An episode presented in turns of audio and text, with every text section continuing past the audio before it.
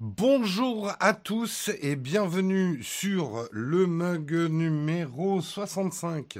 Nous sommes le 26 décembre 2019 et on va démarrer tout de suite.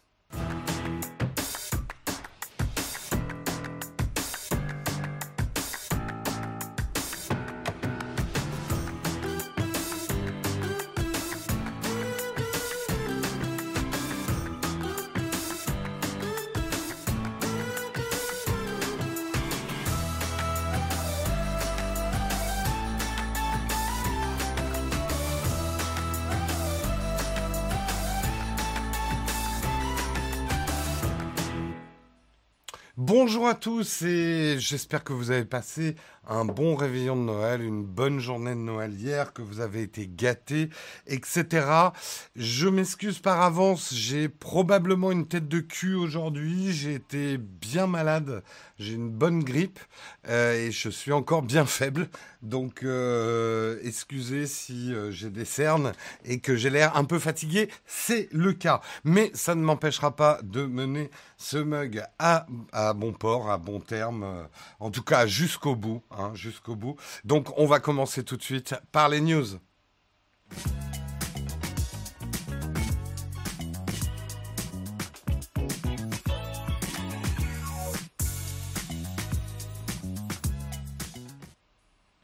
Et les news ce matin, nous allons commencer en parlant d'Uber. Vous avez peut-être utilisé les services d'Uber en cette période de crise euh, et de grève. Une pensée hein, d'ailleurs hein, pour tous ceux, euh, soit qui manifestent, soit qui subissent les affres de la grève en ce moment. C'est pas facile, mais on tient bon, euh, d'un côté comme de l'autre, on va dire. Mais là, on va parler d'Uber et surtout du sulfureux Travis Kalanick, souvenez-vous, euh, l'ancien patron d'Uber, celui qui a fondé hein, Uber, celui qui a eu l'idée d'Uber. Pour la petite anecdote d'ailleurs, il a eu l'idée en France, à Paris, en 2008, lors euh, d'un, c'était pendant le Web 2008. Euh, il s'est retrouvé dans une tempête de neige avec Garrett Camp et ils n'arrivaient pas à trouver de taxi dans Paris un soir de neige. Et c'est là qu'ils ont eu l'idée d'une application qui mettait en rapport les VTC et des clients. Et c'est un peu comme ça qu'ils ont fondé, même c'est comme ça qu'ils ont fondé Uber. D'ailleurs, euh, l'année d'après, ou non, ils ont lancé Uber en 2010. Et je crois que c'est en 2011, moi je me souviens du lancement d'Uber à Paris. Mais bon, ça c'est la petite histoire. Depuis, Uber a fait son chemin et Travis Kalanick a eu pas mal de polémiques. Effectivement, on l'a beaucoup euh, accusé, c'est pour ça qu'on parle du sulfureux, euh, on l'a beaucoup accusé euh, d'avoir des pratiques managériales très douteuses et brutales sur un fond de sexisme et de harcèlement au travail. Et du coup, il avait abandonné son rôle de CEO du groupe en juin 2017, mais il était encore au board, le, truc des actionnaires. Et ben là, il a décidé effectivement de quitter aussi le board euh, en disant Uber a fait partie de ma vie ces dix dernières années, alors que la décennie s'achève. Cela m'a semblé être un bon moment pour moi pour me concentrer sur mes activités actuelles et mes initiatives philanthropiques. Effectivement, en 2018, euh, Monsieur Kalanick a, ouvert un, un fonds d'investissement destiné à financer des projets à but euh, lucratif et non lucratif. Euh, ce fonds vocation à investir dans les secteurs de l'immobilier, du commerce, blablabla, etc. Et également de, soutenir des associations non lucratives. Il essaye hein, de se refaire un petit peu, on va dire, une image. C'est vrai que son image a été sérieusement euh, écornée euh, par ces, ces, années d'Uber. Et Uber essaye de se débarrasser hein, de cette image que Kalanick a, un peu laissé. Ils y sont plus ou moins arrivés, même si Uber a toujours quand même des bad buzz, hein, des comportements effectivement de chauffeurs. Mais en tout cas, pour tout ce qui est du management, etc., on entend moins pour l'instant, en tout cas, d'histoires d'harcèlement et de mauvaise ambiance euh, au boulot. Donc le fait que là, il quitte définitivement l'entreprise. C'est probablement un ouf de soulagement euh, pour le board d'Uber qui aimerait vraiment tourner la page. Euh, Uber qui, euh, qui marche bien en termes d'utilisateurs. Plateforme Uber, 101 millions d'utilisateurs actifs mensuels, plus 26% au troisième trimestre de l'année, mais qui peine à convaincre les marchés de son, sa rentabilité. Ce n'est toujours pas une entreprise rentable. Elle coûte plus d'argent qu'elle n'en rapporte, hein, Uber. Euh, c'est vrai que c'est une entreprise extrêmement ambitieuse euh, qui veut s'occuper non seulement bah, des VTC, mais de, l'ensemble de nos transports. Euh, et donc voilà, on le sait aussi puisque l'ancien patron, donc Travis Kalanick, a revendu 21% de ses parts pour quelques 547 millions de dollars, donc il part pas avec rien. Mais c'est vrai que c'est un vrai désengagement d'Uber de sa part. Quand on revend ses parts, quand on quitte le board et tout, il a plus trop envie d'être mêlé. À mon avis, il a été beaucoup poussé aussi à ne plus être mêlé à Uber. Hein. Ça, euh, c'est probable. C'est probable, c'est probable. Euh, tous ces gens qui pensent qu'une nouvelle décennie va commencer en janvier alors que ça sera en janvier. Comme chaque année, on va voir les débats. Est-ce que c'est la nouvelle année ou la nouvelle année, elle démarre en 2021 Comme chaque année. C'est pas très grave. Mais euh, là, le truc, c'est qu'il a commencé Uber en 2009. Donc, il n'a pas forcément tort quand il dit que c'est la fin d'une décennie pour lui. Ça se discute, on va dire. On continue. Pourquoi Apple un jour pourrait valoir 2 milliards de dollars? Et oui, j'ai bien. Billions, pardon. Billions de dollars. Euh, c'est. Voilà. On sait aujourd'hui qu'ils valent plus d'un billion de dollars. Un billion, hein. Bibi. Pas million un billion de dollars en valeur boursière. Et vous vous dites oh mais Apple ça va plus bien les iPhones ça se vend pas bien etc comme chaque année euh, tout le monde croit qu'Apple va s'effondrer. Bah c'est pas le cas. Effectivement l'année 2018 a été décevante pour Apple. Mais enfin, décevant, il y a beaucoup de boîtes qui aimeraient avoir des années décevantes comme ça. Mais ils ont rebondi en 2019 grâce notamment aux services et tout ce qui est wearables, AirPods Pro, Apple Watch, etc., qui se vendent très très bien. Mais il faut savoir aussi que l'iPhone 11, 11 Pro et 11 Pro euh, Plus, Max, pardon, euh, se sont plutôt pas trop mal vendus sachant qu'il y a une baisse générale de la vente des, des smartphones à travers le monde, mais en 2019, Apple a plutôt bien tiré son épingle du jeu en, alignant une. Et c'est vrai que les, enfin moi c'est ce que je dis. Après d'autres diront le contraire, mais c'est des bons produits. C'est pas, c'est pas les meilleurs smartphones du monde parce que ça n'existe pas, mais on va dire c'est les meilleurs iPhones actuels. Je trouve que la série 11, 11 Pro et 11 Pro Max sont bien. C'est ce que j'avais dit dans mes tests, même s'il y a des déceptions, même s'il vaut mieux attendre l'année prochaine parce qu'il risque d'y avoir plus de nouveautés, c'est quand même une bonne série. Alors, pourquoi euh, il pourrait doubler la mise et pourquoi Apple pourrait dépasser les 2 billions de dollars dans quelques années? Eh ben, en fait, selon les analystes, les ventes d'iPhone, même si elles tendent à diminuer chez Apple, pourraient être vraiment renforcées dans les années à venir, et ça pour deux facteurs. D'abord, il y a le renouvellement. C'est vrai que les gens gardent leur iPhone de plus en plus longtemps, mais si on regarde l'acheteur traditionnel iPhone, il y, y, a une grosse vague de renouvellement qui devrait arriver l'année prochaine avec 350 millions d'utilisateurs euh, qui vont avoir besoin d'acheter un modèle plus récent. Euh, on le sait, hein, les acheteurs Apple traditionnellement ne switchent pas. Il y en a hein, qui switchent sur Android. Attention, je suis pas en train de dire qu'ils ne switchent jamais, mais il y a beaucoup de gens qui restent fidèles à Apple. C'est ce qui a permis à Apple d'être Apple aujourd'hui, c'est qu'il y a une partie de gens qui se posent même pas la question, ils achètent du Apple. On peut les traiter de pigeons, ça ne changera pas le fait que ça fait quand même pas mal de monde et que ça fait un beau trésor de guerre pour Apple et euh, quelque chose sur lequel ils capitalisent. Mais euh, le deuxième facteur, ça devrait être l'arrivée de la 5G sur les iPhones, qui devrait vraiment être un facteur de rachat d'iPhone. Beaucoup de gens qui gardent même des iPhone 6 euh, et des choses comme ça vont peut-être se dire avec la 5G, il est temps que je m'achète un, un iPhone 9. Donc ça risque d'être un gros facteur de renouvellement effectivement des iPhones. Moi, je dirais qu'il y a un troisième facteur. Je pense que cet article sous-estime, c'est que je pense qu'Apple est en train de réussir son virage sur les services. Euh, L'Apple TV marche bien. Alors, je sais, c'est gratuit entre guillemets pour ceux, mais les programmes sont pas mauvais en tout cas pour une, on va dire, un premier jet. Euh, il y, a, à boire et à manger, hein. mais donc les gens regardent puisque pour la plupart des gens qui ont acheté un produit Apple, c'est gratuit de pouvoir regarder. Donc le buzz commence à se faire. Euh, au niveau des du d'arcade, du gaming, Apple s'en tire pas trop mal. Des gens qui en ont marre des freemium et de ces faux jeux gratuits euh, et qui aiment bien jouer sur leur iPhone ont plutôt pas mal souscrit à Apple Arcade. Euh, donc Apple sera en train de réussir son virage vers les services et les wearables. Euh, L'Apple Watch, même si on n'a pas les chiffres officiels, j'en suis absolument certain quand je vois le nombre de gens qu'ils ont offert ou se sont fait offrir une Apple Watch à Noël, c'est absolument hallucinant. Sans parler des AirPods et des AirPods Pro euh, qui cartonnent quand même pas mal.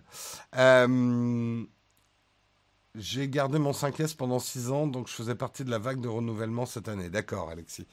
Euh, donc, euh, de plus en plus de gens, en fait, commencent à se dire, ouais, bah, Apple, euh, je prends des services. Apple Music marche plutôt pas mal aussi. donc, Apple est en train de réussir, ils n'ont pas encore réussi, mais en train de réussir son virage euh, d'être moins dépendant de la vente des iPhones, qui de toute façon va se tasser et stagner, puisque les gens renouvellent moins leurs smartphones euh, qu'autrefois, d'autant plus les iPhones. Euh, qui, même si certains vont dire le contraire, je continue à le dire, les iPhones, les gens les gardent plus longtemps que d'autres smartphones et ils sont quand même assez costauds. Comme n'importe quel smartphone, le premier truc qu'il lâche, c'est la batterie. Euh, maintenant, il y a des programmes de renouvellement de batterie euh, chez Apple. On sent que même Apple va pousser de plus en plus les gens à garder je, pense hein, que la prochaine stratégie d'Apple, là pour l'instant c'est la vie privée, mais je pense que la prochaine stratégie d'Apple, ça va même être d'inciter les gens à réparer leur iPhone et à le garder le plus longtemps possible avec des programmes de renouvellement, etc. À fur et à mesure que le business model d'Apple va basculer sur les services, Apple aura de moins en moins d'intérêt à vendre des smartphones neufs. Ils auront à, à faire que les gens gardent des smartphones chez Apple. Ça sera ça le truc le plus important. Donc euh, on, verra bien. Allez, news suivante. On va parler de l'Union européenne. L'Union européenne qui va interdire la revente d'iBook entre entre particuliers au nom du droit d'auteur. Après délibération, pardon, il a été conclu que la revente de livres électroniques allait à l'encontre des droits des éditeurs et auteurs, car cette pratique leur empêcherait de recevoir une rémunération appropriée. Merci beaucoup, euh, Christophe, pour ton super chat. Première fois que tu peux regarder en direct. Eh ben, écoute, merci de fêter ça avec un super chat. Euh, en plus, tu as un nom champagne, ça se fête. Hein euh, donc, c'est une décision effectivement. Alors vous allez dire, mais attends, euh, moi un livre papier, euh, je peux très bien le vendre d'occasion. Pourquoi je ne pourrais pas vendre d'occasion un e-book? Quand j'ai fini de le lire, je peux le revendre d'occasion. Eh bien, que nenni, mon cher puisque selon l'autorité européenne, les copies numériques dématérialisées de livres électroniques ne se détériorent pas avec l'usage et constituent ainsi sur un éventuel marché de l'occasion des substituts parfaits de copies neuves. Donc, pour l'autorité européenne, comme un livre électronique ne s'use pas, il n'y a pas de raison qu'on puisse le vendre sur le marché de l'occasion. Hmm. Je suis pas du tout d'accord avec ça, personnellement, mais bon, qui je suis pour critiquer l'autorité européenne. Euh, je trouve que c'est déposséder les gens de leur droit de revendre des choses d'occasion et ça contredit même certaines avancées qui avaient commencé à avoir, euh, notamment autour des jeux vidéo, puisqu'il n'y a pas si longtemps, euh, une décision toujours des autorités européennes permettait aux gens de revendre leurs copies numériques de jeux vidéo acquis sur la plateforme de Valve Steam, de les revendre d'occasion. Donc c'est là où on a un peu l'impression qu'il y a un deux poids deux mesures. Est-ce que les ayants droit des livres ont plus de poids que les ayants droit euh, des jeux vidéo? C'est fort probable, je pense, au niveau de... Mais encore une fois, ça montre une mauvaise compréhension, à mon avis, euh, du marché, quoi. Euh, qu'est-ce que vous en dites un petit peu, la chatroom? Un fichier numérique d'occasion, c'est un fichier avec des rayures ou des taches de café sur la couverture. Bah, c'est justement ce qu'ils disent. C'est que comme un, livre numérique ne s'use pas, on ne peut pas le revendre d'occasion. Hmm. C'est après, c'est intellectuellement, c'est pas faux comme raisonnement. Mais je dirais qu'il y a voilà un livre que j'ai lu que j'ai envie de revendre Enfin, je sais pas, la vente d'occasion de produits que j'ai déjà utilisés, pour moi, ça fait partie de mes droits, quoi, euh, de consommateur. J'achète un produit et quand bien même on nous parle, alors tu vas me dire oui, mais c'est dématérialisé, donc c'est pas de l'économie circulaire, mais l'économie circulaire concerne aussi les biens numériques. Euh, pourquoi on pourrait pas revendre quelque, un livre qu'on n'a plus envie de garder euh, au niveau numérique? Parce que en gros, c'est ça qui me pose un problème. Ça voudrait dire, je l'ai acheté, mais il n'est pas à moi. C'est ça qui me gêne, en fait, dans le droit de propriété numérique. C'est qu'on a l'impression de payer pour des trucs, et après on dit, ouais, mais c'est pas tout à fait à toi quand même. Donc, je l'ai acheté le bouquin, je l'ai pas loué. Ou alors, soyons cohérents faisons des Netflix du livre, euh, des systèmes effectivement d'abonnement. Je lis des bouquins, ils sont pas tout à fait à moi. Je les lis, j'en lis d'autres, etc. Et à ce moment-là, je paye un forfait fixe pour lire des bouquins. Et puis après, les ayants droit se répartissent le fric des abonnements. Mais là, un, e-book, je l'achète. Donc normalement, j'ai un certain droit de propriété. Et pour moi, un des droits de propriété fondamental, c'est de pouvoir revendre cette propriété. Donc, euh, les jeux vont s'engouffrer dans la brèche. Bah, c'est voilà, c'est décevant puisqu'il y avait une avancée sur les jeux vidéo, euh, notamment pour faire plier Steam et dire bah ouais, on a le droit de revendre nos jeux vidéo d'occasion. Parce que là, ils vont dire quoi euh, Il y a quoi de différent entre un e-book en termes d'usure Un jeu vidéo en support numérique, il s'use pas non plus.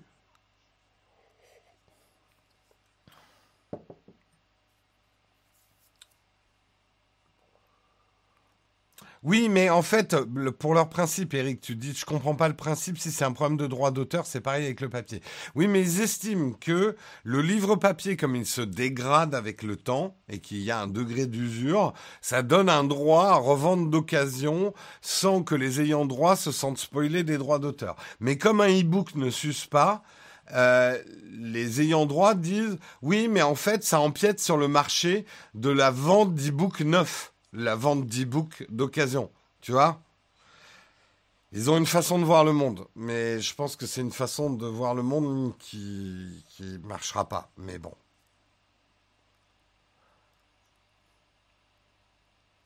Bah, il y a une forme de logique, mais il y a aussi une forme d'injustice euh, dans les droits du consommateur. Personnellement, hein, en tout cas, moi, je, pense qu'il y a une injustice pour le consommateur et que bah, c'est injuste. C'est pas cool et qu'il faut se battre pour voilà moi j'achète quelque chose j'ai le droit d'en faire ce que je veux. Si je veux le revendre je veux le revendre d'occasion eh ben c'est mon droit d'acheteur. J'ai pas loué ce bouquin a priori j'en ai acquis les droits. Mais je sais que c'est là qu'il y a une zone grise c'est qu'en fait on achète quelque chose c'est le problème du dématérialisé on achète quelque chose mais il nous appartient pas tout à fait c'est là où il va falloir trancher une bonne fois pour toutes. Un de ces jours. Allez, on continue. Et on va revenir sur l'iPhone. Oh là là, les allergiques de la pomme ce matin, ils sont en train de vomir leur compote. Mais Jérôme, on en a marre que tu parles d'Apple. Putain, mais en 2020, ça va être pareil. Tu vas tout le temps parler d'Apple. Bah, probable. Euh, L'iPhone 10R serait le best-seller de 2019. Rassurez-vous, on va parler aussi des autres best-sellers.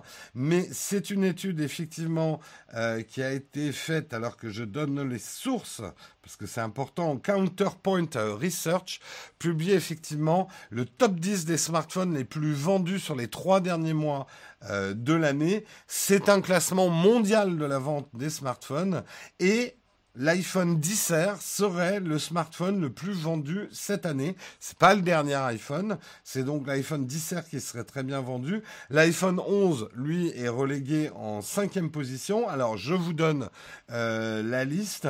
Le premier, c'est donc l'iPhone 10R. Le deuxième, ça serait le, c'est le Samsung Galaxy A10. Nous avons ensuite le Samsung Galaxy A50, ensuite l'Oppo A9, euh, ensuite nous avons l'iPhone 11, ensuite nous avons l'Oppo A5S, le Samsung Galaxy A20, l'Oppo A5, le Xiaomi Redmi A7 et le Huawei P30 qui arrive en dixième position. Ça serait donc les smartphones les plus vendus ces trois derniers mois. Alors, vous êtes peut-être surpris de ne pas avoir des hauts de gamme à part les iPhones. Euh, effectivement, le marché est plus tiré par, on va dire, des flagship killers, ou euh, bah, dans le cas de Samsung, c'est leur milieu de gamme, hein, avec le, les, les, A10, A50, A20. Euh, et puis pour Oppo, euh, c'est leur flagship killer hein, qui se vendent quand même pas mal. Aucun pro flagship dans le top, tout à fait. Tout à fait, tout à fait. Alors, c'est là que, attention, il faut bien mesurer que c'est au niveau des ventes mondiales. Donc, ça comprend des pays comme l'Inde, etc. C'est pour ça que des produits, on va dire, milieu de gamme remontent autant dans le classement. Si on avait les ventes sur les pays occidentaux, et de ce que j'ai vu des pays occidentaux, c'est plutôt au contraire les pros et les smartphones à plus de 1000 euros qui se vendent très bien, en fait. Le P30 Pro, euh, alors attention, d'abord on parle du Huawei P30, je n'ai pas dit le P30 Pro, je ne sais plus s'il y a une différence ou pas. Euh, je dirais que je le classe dans les flagship killers en termes de prix. Après, oui, c'est un flagship, oui. Euh, même les iPhones ne sont pas des... Oui, les iPhones cités, l'iPhone 10R n'est pas un haut de gamme des iPhones.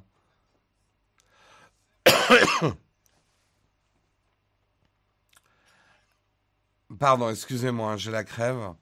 Euh, c'est le flagship du P30, d'accord. J'ai un 10 depuis un an, il me convient très bien. Il est très bien le 10 hein. Il est très bien. Moi, je ne l'ai pas encore vendu mon 10 parce que je voudrais faire une vidéo avec le 10 Je vous en dirai plus euh, plus tard. Euh, mais ça reste pour moi un très très bon iPhone, le 10 Très très bon investissement. Je l'avais dit dans mon, euh, classement. Voilà en tout cas pour le, le top 10 des smartphones les plus vendus dans le monde. Et euh, on continue et on va parler un petit peu de Stadia. Google a une bien curieuse stratégie autour de Stadia. Les jeux sortent au compte-gouttes avec des versions qui ne sont pas forcément les dernières, à des prix qui restent assez délirants. Et pour montrer que Google, il est quand même à fond, il fallait qu'il fasse un truc. Il fallait qu'il rachète un studio de jeux vidéo pour dire, regardez, on développe des jeux pour le Stadia. Ou la Stadia, le Stadia. Euh, ils l'ont fait. Ils ont acheté un studio de jeux vidéo canadien qui s'appelle Typhon Studio. Euh, le truc, c'est que Typhon Studio n'a jamais encore sorti de jeu.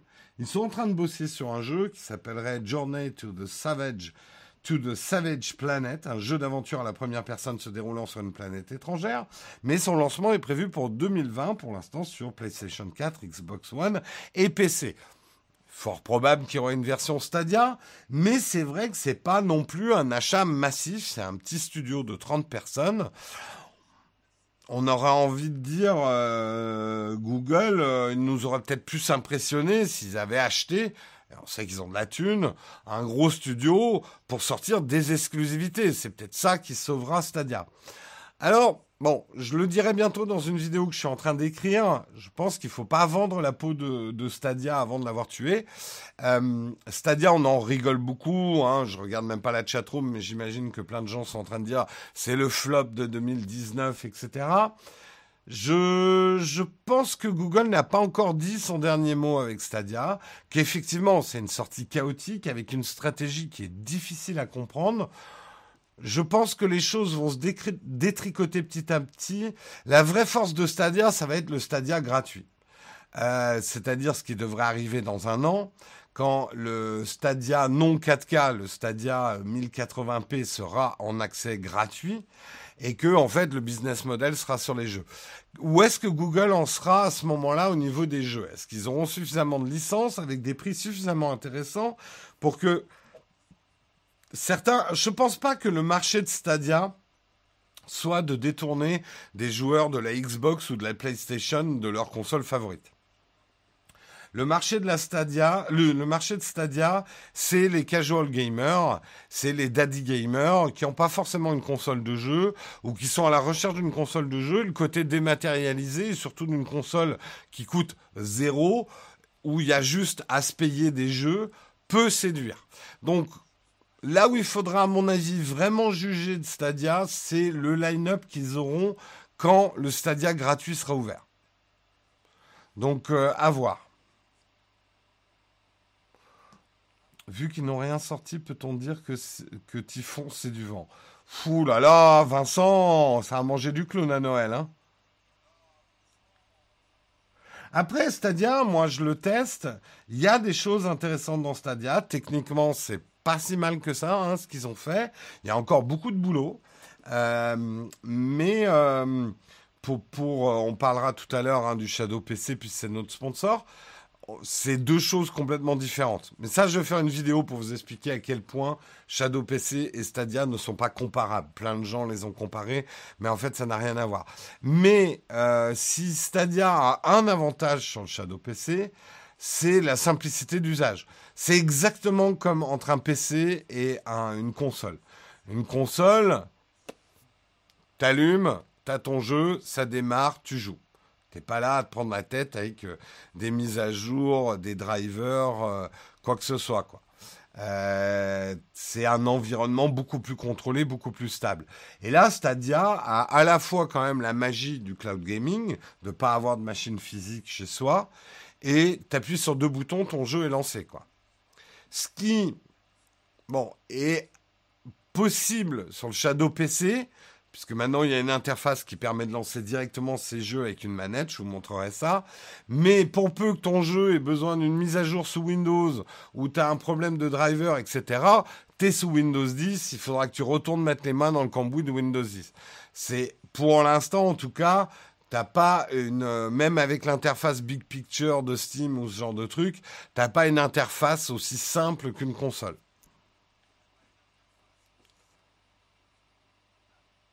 Euh, c'est-à-dire cartonne en nombre de ventes, mais les reviews sont très mitigés. Oui, oui, bah écoute, euh, je, je, vais bientôt vous en parler. Je suis en train euh, d'écrire la vidéo et de procéder à un certain nombre de tests, notamment depuis que j'ai une nouvelle télé, dont je vais vous parler très très bientôt aussi. Euh, voilà, bah écoute, écoutez, on verra bien où Google veut aller avec Stadia. Pour l'instant, c'est difficile à décrypter au niveau marketing. Parlons un petit peu de Galaxy Fold et le Galaxy Fold 2, des rumeurs les plus fold, enfin les plus folles plutôt, euh. Merci beaucoup Yvan pour ton super chat pour le courage, grippe et bosser entre les fêtes. Merci. Merci beaucoup. Je vais pouvoir me payer des médicaments avec, euh, avec ton super chat. Euh c'est vrai que c'est pas facile avec la grippe, là, je peux vous le dire. Mais, mais ça va, j'y arrive, j'y arrive. Euh, le Galaxy Fold 2, on en parle beaucoup, un écran dépliable et pliable, pardon. Euh, il serait cette année en verre justement et plus en plastique. J'avais fait le test du Fold. Je vous avais dit que, à mon avis, un des principaux défauts de ce smartphone, c'était la texture plastique de son écran euh, où on avait vraiment l'impression de faire un saut en arrière en termes de qualité de touch, de fragilité. On pouvait le marquer avec un ongle. C'était quand même quelque chose de bizarre, cet écran en plastique. Ils ont maintenant du verre qu'on peut plier. Alors, me demandez pas, moi dans ma tête, je, n'arrive pas à comprendre comment on peut plier du verre. Mais je suis pas chimiste. On, on, a dû trouver du verre dans lequel on injecte du caoutchouc, j'en sais rien, ou du plastique, ou je sais pas, qui se plie. Pour moi, un verre qui se plie, ça pète. Mais bon, je voilà. C'est comme je vous dis, je, ça dépasse ma compréhension. Là, ça m'émerveille, mais en tout cas, ça serait le cas du Galaxy Fold 2. L'écran pliable serait en verre, donc on retrouverait le bon vieux contact euh, du, du verre, du verre pliable. Ouais, ben, je vois que je suis pas le seul à être à être euh, surpris. Donc ça doit exister, hein, le verre pliable. Il faut croire ça. Hein. Euh, ça a l'air d'être un verre extrêmement fin. Alors, est-ce que c'est solide quand même? J'en sais rien. Hein, je l'ai pas encore eu en main. Mais c'est vrai que euh, moi, je le pense pour l'avoir eu en main. Contrairement à certains de mes collègues qui disent c'est quand même l'avenir, euh, les folds et tout. Je dis c'est l'avenir si on trouve une meilleure matière qui se plie. Parce que cette matière plastique, ou alors qu'on améliore le plastique pour avoir des qualités de touch, qu'on retrouve la qualité de nos écrans non pliables. Euh, parce que sinon, c'est un retour en arrière dans l'usage de tous les jours, je trouve, d'un smartphone. Mais euh,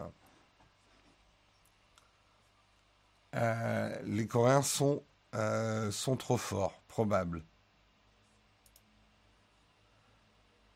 Du verre pliable, je suis plié de rire. Écoute, hein, là, s'il y a des chimistes dans la chatroom qui nous expliquent comment du verre se plie, je veux, bien, je veux bien le, savoir. Bon, après, le verre a une certaine souplesse quand même, hein. Euh, mais de là, se plier en deux, ouais, c'est fort quand même, sans se péter. Bon, après, euh, je suppose que c'est des verres composites euh, avec des trucs qu'on connaît pas dedans, quoi. On continue, on continue, euh, on continue et on finit d'ailleurs en parlant de nos amis de chez DJI. DJI s'apprêterait à lancer un drone terrestre tout-terrain. Euh, effectivement, et je vous le montre, euh, et je le décris pour ceux qui euh, nous, nous, écoutent, ils ont déposé manifestement un plan, un brevet d'un drone qui a l'air de rouler dans tous les sens, avec une caméra qui est sur une plateforme stabilisée indépendante qui permettrait une espèce d'ultra stabilisation du véhicule et qui permettrait donc de faire, on va dire, le premier, il y a déjà des drones terrestres, mais le premier drone grand public pour filmer euh, ça ressemble effectivement à un véhicule lunaire ou un véhicule martien. Euh, le, prototype, notamment avec ses roues qui s'orientent dans tous les sens, ça devrait pouvoir permettre un certain nombre de, de, mouvements intéressants. Alors, moi, ça me semble très logique. On sait que DJI a sorti cette année un espèce de robot qui permet déjà ça Bon, sauf que euh, c'est plutôt un robot pour s'amuser et tirer sur d'autres robots. Mais à la place du canon, s'ils avaient mis une caméra, euh, après, il faut voir effectivement, est-ce que ça stabilise bien? Est-ce qu'il y aurait une demande? Moi, je pense qu'il y a un marché, ne serait-ce que par le fait de l'écroulement euh, du marché des drones volants. Euh, les drones volants euh, étant de plus en plus interdits, compliqués les endroits où on peut les faire voler. Déjà, tous les endroits où on peut pas faire voler un drone, euh, peut-être que les gens vont vouloir utiliser des drones au sol pour faire certains plans, suivre un skateboard, ce genre de trucs.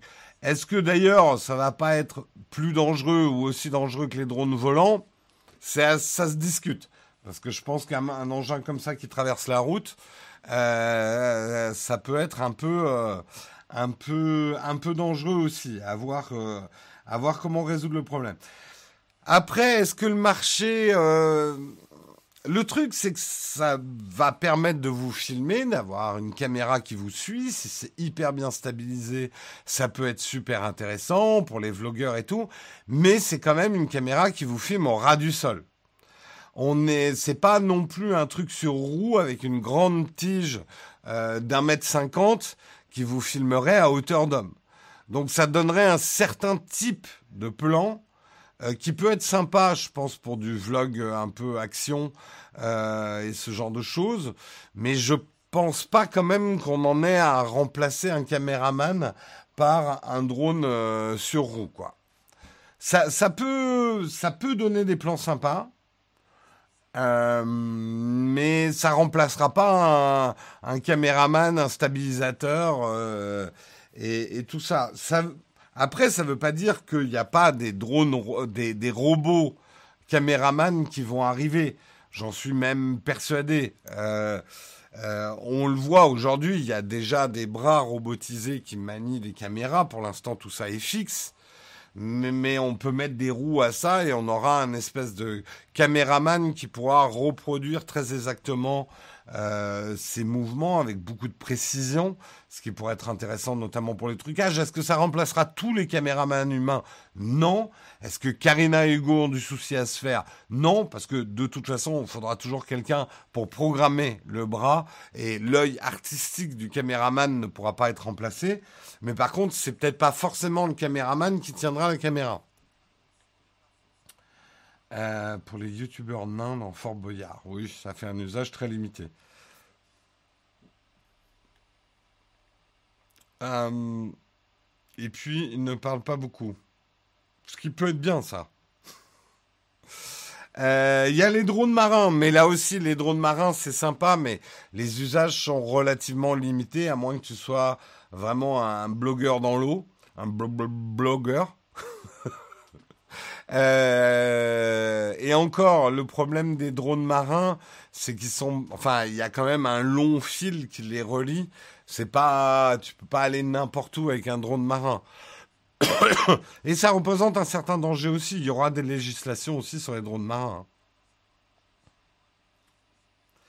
Oui, ouf, Naotech va pas créer du chômage, mais de l'emploi.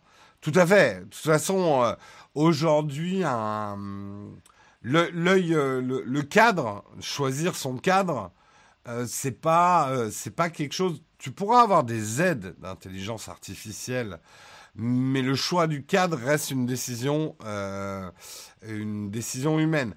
Après, est-ce que un caméraman pourra contrôler 5-6 caméras en même temps? Ça, c'est fort probable.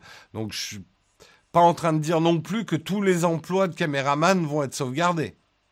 Euh, mais on va dire que les bons auront peut-être effectivement euh, développeront des programmes pour contrôler plusieurs caméras sur un tournage, ce genre de choses, des caméras robotiques. De toute façon, il faut qu'il y ait toujours quelqu'un pour piloter. Oui et non, parce que quand tu vois maintenant que les drones aériens avec les modes tracking peuvent faire quand même des plans assez complexes, euh, où tu n'as pas besoin de quelqu'un qui pilote le drone. Non, j'ai envie de dire que ces drones sont de plus en plus autonomes. Hein. Donc, euh, tu n'as pas forcément besoin d'un pilote. C'est ça qui va être à la fois intéressant et qui peut faire peur.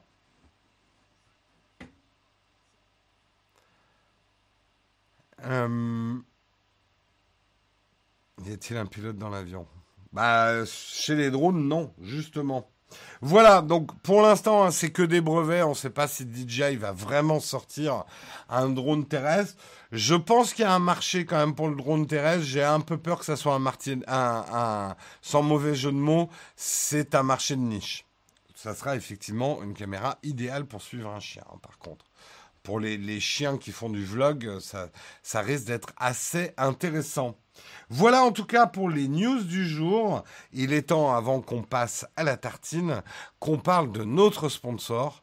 Notre sponsor, il est derrière moi. C'est Shadow avec son Shadow PC. Je vous rappelle que le Shadow PC, c'est un PC de puissance gamer sur le cloud à puissance déportée. Vous pouvez y accéder de n'importe où. Donc, jouer à vos jeux PC sur votre télé, sur votre tablette, sur votre smartphone, sur une box que vous reliez à un écran ou sur n'importe quel ordinateur, autre ordinateur, même un Mac, vous pourrez accéder à votre PC de gamer. Si, quand vous commandez un Shadow PC, vous utilisez le code NOWTECH, vous aurez 5 euros de réduction sur l'offre Boost, 10 euros de réduction sur l'offre Ultra et 15 euros de réduction sur l'offre Infinite.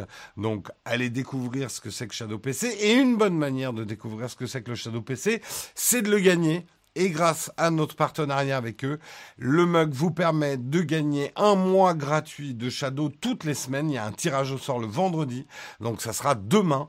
Pour jouer, il vous suffit de suivre le Twitter de Shadow underscore France et de composer un petit tweet dans lequel vous nous dites pourquoi vous voulez gagner un mois de Shadow PC, pour jouer à quel jeu ou pour utiliser quel logiciel.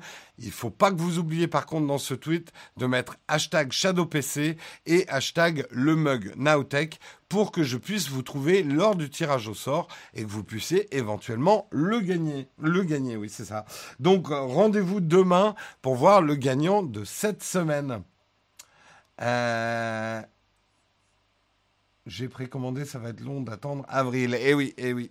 Je sais, il y a de l'attente pour ceux qui, euh, qui précommandent maintenant. Ceux qui ont précommandé avant, il y a plus un peu moins à attendre. Ça arrive en février et certains qui ont euh, l'offre euh, Boost l'ont déjà leur Shadow qui a été activé.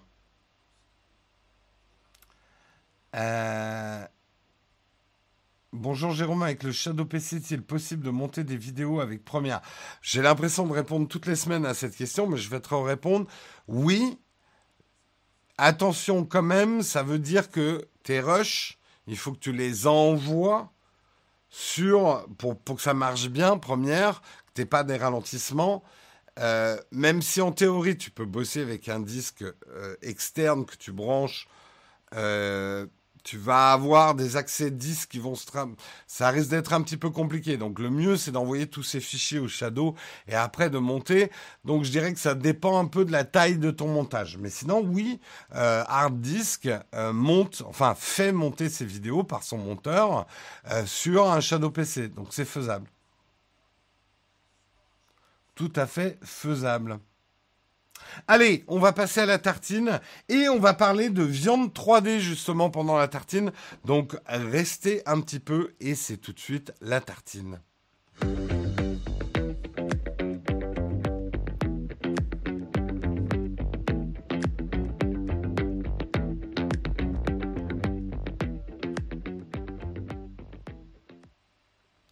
Et c'est le moment de la tartine, le moment du débat avec la chatroom. On va parler effectivement de viande imprimée en 3D. On en parle de plus en plus. Là, c'est les Espagnols qui euh, ont trouvé effectivement euh, par l'intermédiaire d'un Italien installé à Barcelone qui s'appelle Giuseppe Schionti, qui est parvenu à imprimer de la viande végétale en trois dimensions à partir de modèles sur Internet. Euh, c'est le premier produit qui a à la fois l'apparence en trois dimensions d'un morceau de viande, qui a le goût ainsi que la consistance fibreuse, une vraie alternative à la viande animale, explique l'ingénieur en biotechnologie. Euh, L'italien explique également le bétail a le plus fort impact sur l'environnement en termes de gaz à effet de serre que tous les transports combinés. La FAO estime que le bétail représente 14,5% des gaz à effet de serre contre 13% pour les transports. Donc, c'est pas la première fois hein, qu'on parle euh, de ces. Euh, il y a beaucoup de recherches qui se font en ce moment autour de ces viandes de substitution. Moi, je voudrais votre avis là-dessus, et notamment l'avis des carnivores. Est-ce que et moi, je vais vous donner ce que, enfin, je, vais vous dire ce que je pense, vous allez me dire si vous pensez comme moi ou pas. Moi, je suis un carnivore et j'aime la viande. Je le dis, je l'assume. Il y a plusieurs viandes que je mange. Il y a charcuterie, viande blanche, tout ce qui est steak haché, euh, pâte bolognaise, hamburger, machin. Et après, il y a la bonne entrecôte. super belle entrecôte, machin, etc. Moi, je serais tout à fait capable, et je suis même partant pour, si le résultat est assez convaincant, on va dire à 80% convaincant, à remplacer, on va dire, toute ma médiocre viande, c'est-à-dire mes steaks hachés euh, que je fais comme ça, tout ce qui est burger, tout ce qui est euh, euh, ce que je mets dans les lasagnes, ce que je mets dans les pâtes, etc. Je suis prêt à la remplacer par de la viande de substitution. On va dire si le coût est relativement similaire à celui de la viande et si effectivement on démontre que cette viande a une empreinte écologique bien moindre que la vraie viande. Après, pour la bonne entrecôte grillée, ce sera plus dur de me convaincre. Je dis pas impossible, mais de ce que j'en sais, parce que je suis pas mal hein, les évolutions, on est arrivé à des choses assez convaincantes en termes de texture, pas forcément pour, on va dire, la viande saignante, et notamment les problèmes de jus. Aujourd'hui, c'est pas encore ça. On arrive à faire une viande bien cuite, qui a l'apparence et la consistance d'une entrecôte, Mais bon, manger une entrecôte bien cuite, c'est pas trop mon kiff. Donc, est-ce que vous pensez comme moi Est-ce que vous, la viande végétale, ça passera pas par vous Ou au contraire, il faut passer toute la viande en végétal Ou est-ce que vous voyez quand même un truc où une partie de la viande, on pourrait la remplacer?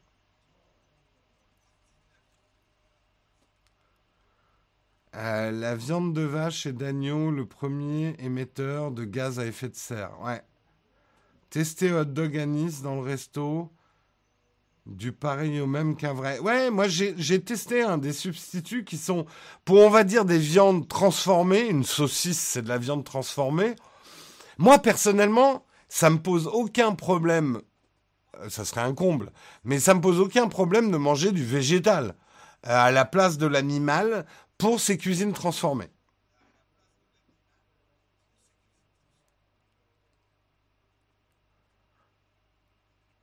Préfère manger que de la bonne viande que de la substituer. Ouais, euh, et attention, hein, je suis pas en train, vous avez peut-être goûté des trucs euh, euh, que les véganes ont depuis longtemps, qui sont pas hyper convaincants quand on n'est pas vegan. Il faut savoir que des progrès énormes sont faits ces dernières années sur ces produits-là. Hein.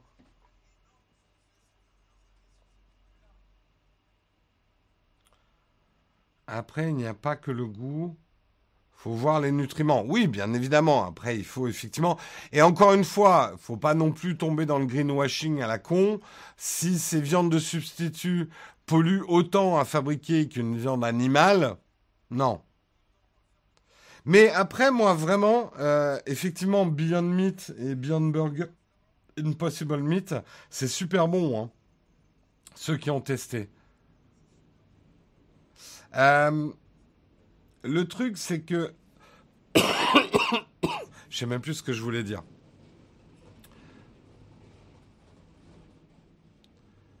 Les céréales, ça polluera toujours moins. Je pense aussi. Hein.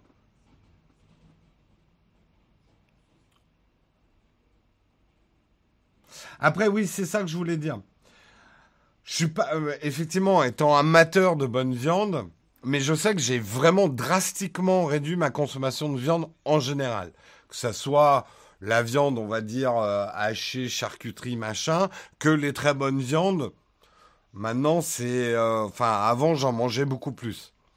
Aujourd'hui, je fais déjà plus attention quand j'ai envie vraiment d'une bonne entrecôte ou d'un truc comme ça, à essayer d'aller chez un boucher plutôt que d'acheter ça en supermarché, demander un peu la provenance, essayer dans la mesure du possible de prendre quelque chose plutôt de local, qui n'a pas demandé énormément de transport. Euh, je suis même pas en train de parler hein, des problèmes d'abattage des animaux, des problèmes moraux autour de ça, parce que ça c'est un autre débat. Là, pour l'instant, au niveau de la viande, je parle juste des problèmes écologiques. Problèmes moraux, c'est un autre débat. Je dis pas qu'il n'y a pas de débat à avoir. Je pense que dans mille ans, on sera considéré comme des barbares parce qu'on tuait des animaux pour manger. Ça, j'ai aucun doute là-dessus.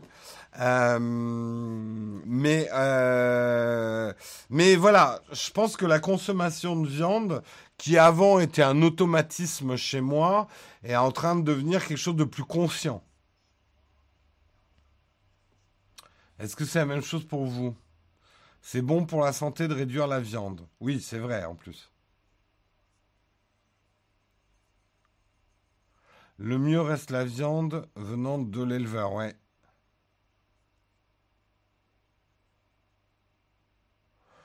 Oui, je pense que dans mille ans, notre manière de nous alimenter, on aura un peu le... le nous, on a, euh, je sais pas, si vous portez un regard sur ce que, comment les gens vivaient il y a mille ans, vous avez tendance à les considérer un peu comme des arriérés, ce qui n'est pas très sympa pour vos ancêtres, parce qu'ils n'étaient pas plus arriérés que vous, simplement ils vivaient avec les technologies de l'époque euh, et euh, la morale et euh, la connaissance du monde de l'époque. Mais ils n'étaient pas plus intelligents ou moins intelligents que vous, les ancêtres d'il y, a mille ans.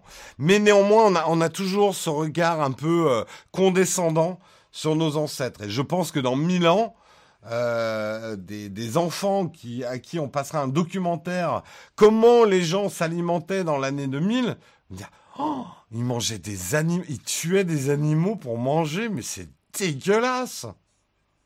Des, mais, ma, petite vache pète.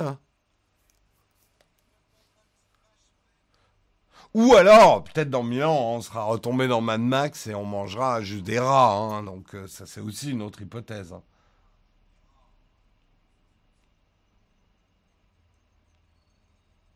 Je pense comme toi, mais impossible de remplacer un bon saignant ou un jambon de Bayonne. Écoute, moi je garde mes chakras ouverts. Il y a deux ans, je t'aurais dit non, je veux pas. J'avais goûté hein, des substituts, euh, le faux bacon, des trucs. C'était immonde, c'était immangeable. Euh, J'avoue que de plus en plus de gens me disent il faut que tu essayes et là j'ai vraiment envie d'essayer euh, on va dire ce qui se fait à la pointe des viandes de substitution et je garde mes chakras ouverts et même en termes de charcuterie il paraît qu'ils avancent ils font des trucs assez incroyables hein, maintenant.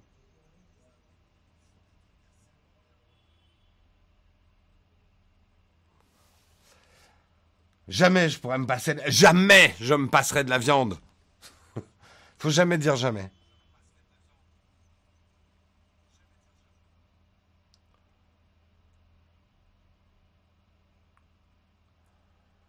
Euh, alors, la viande, le moteur explosion et être hétéro sont déjà des trucs de vieux cons aujourd'hui.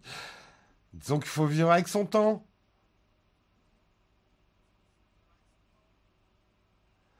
Euh, dans Milan, il fait 56 degrés à l'ombre, il n'y aura plus de vaches. Ce sera peut-être ça, hein.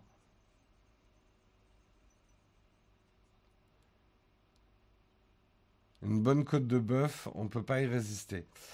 Oui, oui, oui, mais encore une fois, faut, faut rester ouvert. Faut rester ouvert. Et puis, vous savez, les goûts changent. Euh, les, les, goûts de l'humanité changent. On vous donnerait à manger de la viande telle qu'on la mangeait, allez, il y a 100 ans, vous ne pourriez pas la manger.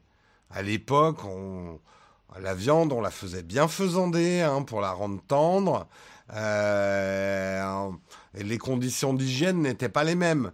Et elles avaient des goûts de viande forts. Pour ceux qui ont mangé du gibier, euh, ou qui mangent du gibier, ou qui ont encore euh, des viandes très fortes en goût, il y a toute une nouvelle génération, ils ne pourront pas manger de la viande comme ça. Hein.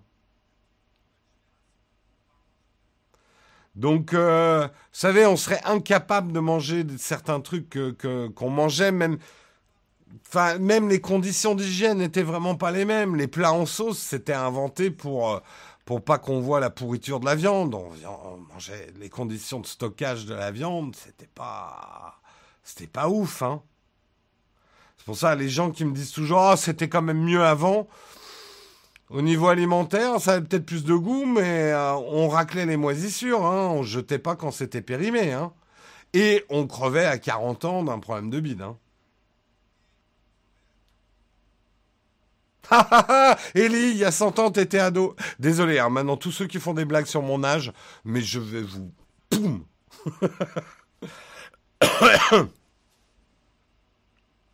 ah, Je me demande s'il n'y avait pas de ketchup il y a 100 ans. Ketchup, euh, ça sent bien la, bonne vieille invention américaine euh, ruée vers l'or euh, pour conserver les tomates avec plein plein de sucre.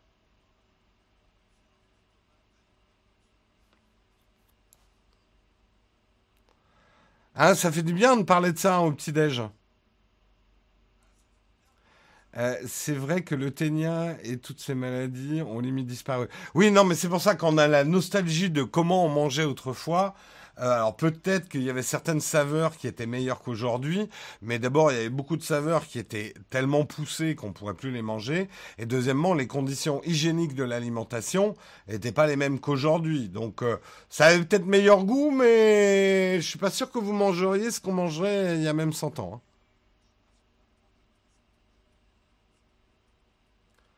C'était pas le manque d'hygiène. Encore une fois, n'ayons pas un regard euh, condescendant sur ceux qui nous ont précédés. Les normes d'hygiène n'étaient pas les mêmes. Mais tu crois que dans 100 ans, comment les gens vont regarder nos normes d'hygiène d'aujourd'hui? Rien que le, simple fait que des gens fumaient ou vapotaient encore à notre époque, il y a des gens qui vont dire mais quelle bande de barbares, mais ils étaient, ils étaient suicidaires, ils étaient fous. Ils conduisaient des ils conduisaient des voitures. Non, mais tu te rends compte? Ils conduisaient des voitures eux-mêmes, quoi. Des trucs avec des moteurs qui vont à plus de 100 km heure. Ils les conduisaient eux-mêmes. Des, des, malades, je te dis. Des malades. complètement aérés, nos ancêtres. Ça, c'est ça. Donc attention à ne pas avoir un regard trop condescendant sur, euh, sur les principes, la morale, les conditions d'hygiène de nos ancêtres. Non mais tu te rends compte, ils avaient des ordinateurs. Au lieu de se connecter à des serveurs qui sont quand même beaucoup moins polluants depuis qu'on est arrivé à faire des serveurs autonomes, machin, etc., ils avaient un ordinateur particulier par foyer et même par personne. Hein, ils avaient un ordinateur complet, tu te rends compte? Mais le gâchis d'énergie, de terres rares, machin, mais complètement taré nos ancêtres.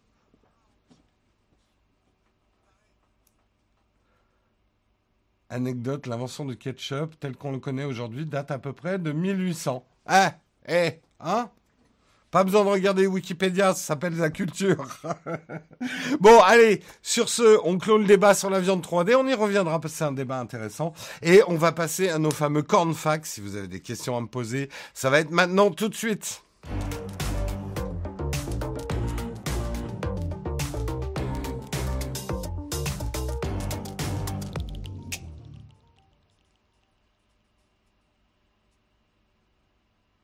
Et c'est le moment des camps de fac. Si vous avez des questions à me poser, hein, si vous avez euh, pas de questions platinium ce matin, euh, j'ai bien connu le ketchup de 1800, mais tout à fait. Hein, et je te souhaite de vivre aussi longtemps. Euh, ça me fait penser à Code Quantum. Cette série abordait déjà ces sujets, tout à fait. Euh, il m'a amené quoi Le Papa Noël? Ah, bah écoute, j'ai vu que quelqu'un l'avait remarqué. Un des plus beaux. Après, j'ai eu plein de super cadeaux. Hein. Mais ça, c'est ma filleule qui m'a fait ça. C'était pas génial. En, point de croix, le logo de la chaîne. Elle l'a fait elle-même. Je trouve ça excellent. Du coup, ça sera dans mon décor. Il faut que je trouve juste un moyen de le faire tenir. Euh, j'ai eu alors un bon couteau de cuisine euh, j'ai eu Pull, j'ai eu un Woody, j'ai eu euh, Slave One en Lego, le vaisseau de Boba Fett. Euh, qu'est-ce que j'ai eu d'autre? Puis après, j'ai eu des petits trucs. Oui, il y a un jeudi VIP à 18h ce soir, bien sûr. Star Wars. Ça a été une journée bizarre hier parce que euh, j'ai, on a terminé The Witcher qui est génial. On a regardé un épisode de, de Mandalorian qui est génial. Et après, on est allé voir le dernier Star Wars. Il n'y a pas que du mauvais. Mais il est pas je ne l'ai pas trouvé très très bon. Euh, ça me fait dire que j'ai vraiment aimé le 8. Je sais, hein, ça va en choquer certains. Mais je trouve que le 8 est certainement le plus réussi de ces trois, de cette salve de trois Star Wars, quoi.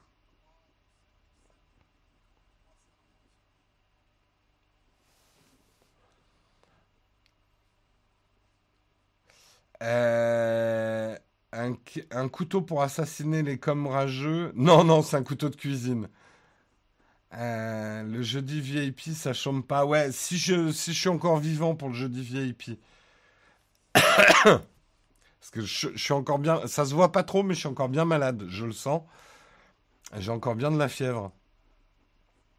Les youtubeurs cotisent pour la retraite. Oui, bah euh, oui. Euh, enfin, après, ça dépend. Euh, tu sais, les youtubeurs peuvent avoir plusieurs statuts. La plupart ont un statut de travailleur indépendant, mais même travailleur indépendant. Alors, les cotisations, effectivement, on n'aura pas des retraites de malade. Hein. Mais a priori, si tu travailles à plein temps pour YouTube et que tu as un statut social, tu cotises pour ta retraite. Après, on n'a pas de congé maladie, hein, ça se voit.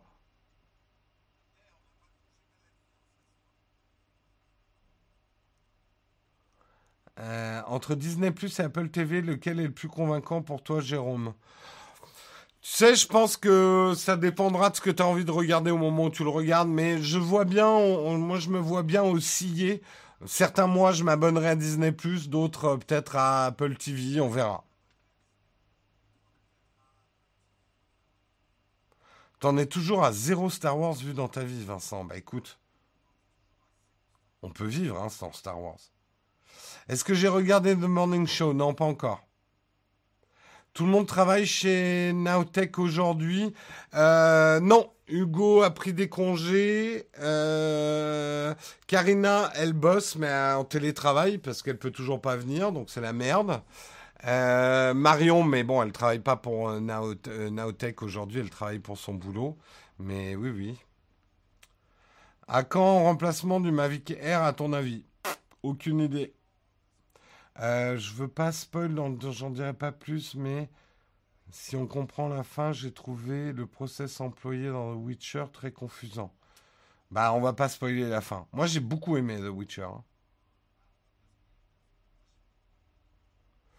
Comptes-tu regarder la série Truth Be Told sur Apple TV euh, Peut-être, j'ai pas, j'ai beaucoup de séries là à regarder.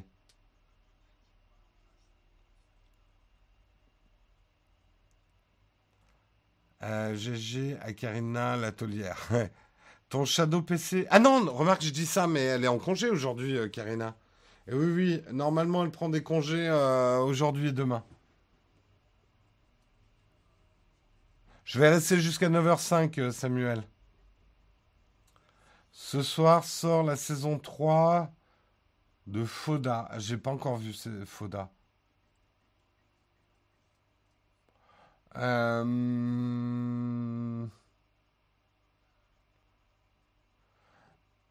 Jérôme a eu le nouveau jeu Killer Feature. Nous avez montré. What? Jérôme a eu le nouveau jeu Killer Feature. Nous avez montré. J'ai pas compris ce, que ce dont tu parlais.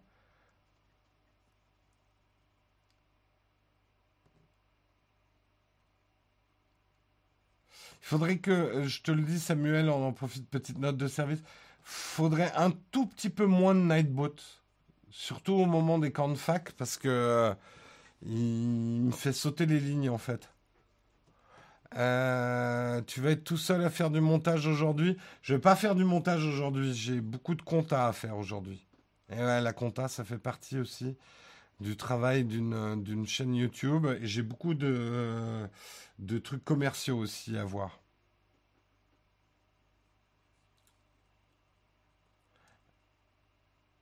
Le nouveau jeu Killer Feature sur Shadow, pardon. Nouveau jeu Killer Feature. Je comprends toujours pas, Guillaume. Euh, pour le montage vidéo sur un MacBook Pro 2015, plutôt premier. Final Cut sur un MacBook Pro. C'est toujours mieux optimisé. Ok, je change. Je vais passer toutes les. Je vais passer à toutes les 20 minutes au, lieu de 10 minutes. Merci, euh, Samuel.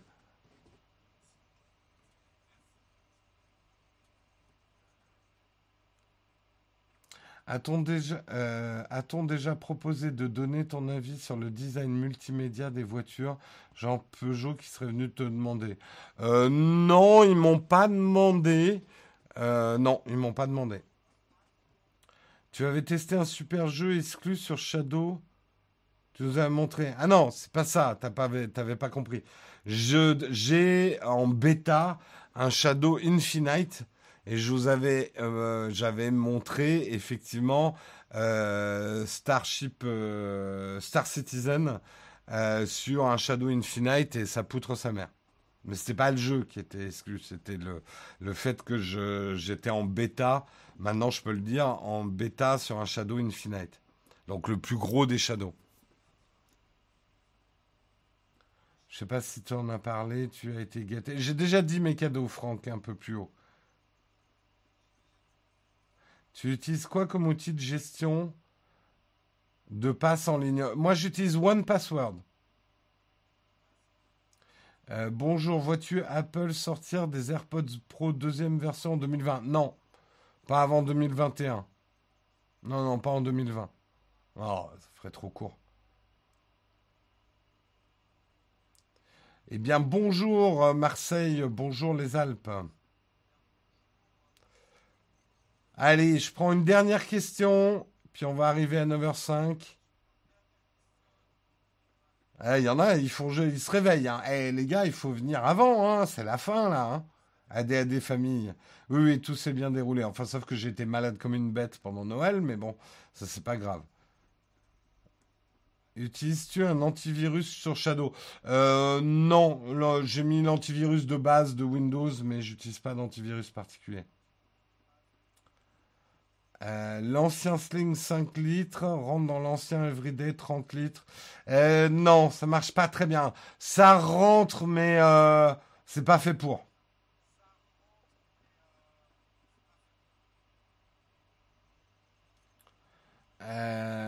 rappel pour bien manger à Noël. Oui, raisonnablement. Comme j'étais très malade, j'avais pas un gros gros appétit. Enfin, comme j'avais beaucoup de fièvre, j'avais pas énorme appétit. Bon, allez, je vous laisse là. Euh, j'espère que demain ça ira un petit peu mieux qu'aujourd'hui, mais je crois que j'ai à peu près tenu la route. Euh, si je vous avais pas dit que j'étais malade, est-ce que vous, oui, vous l'auriez peut-être vu à mes, à mes cernes. Je vous fais de gros bisous. On se retrouve demain matin sur la chaîne principale. Ce soir, pour les contributeurs, il y a le jeudi VIP à 18h. Et puis voilà, hein. Bon courage pour ceux qui travaillent aujourd'hui. Bisous. À demain. Ciao, ciao.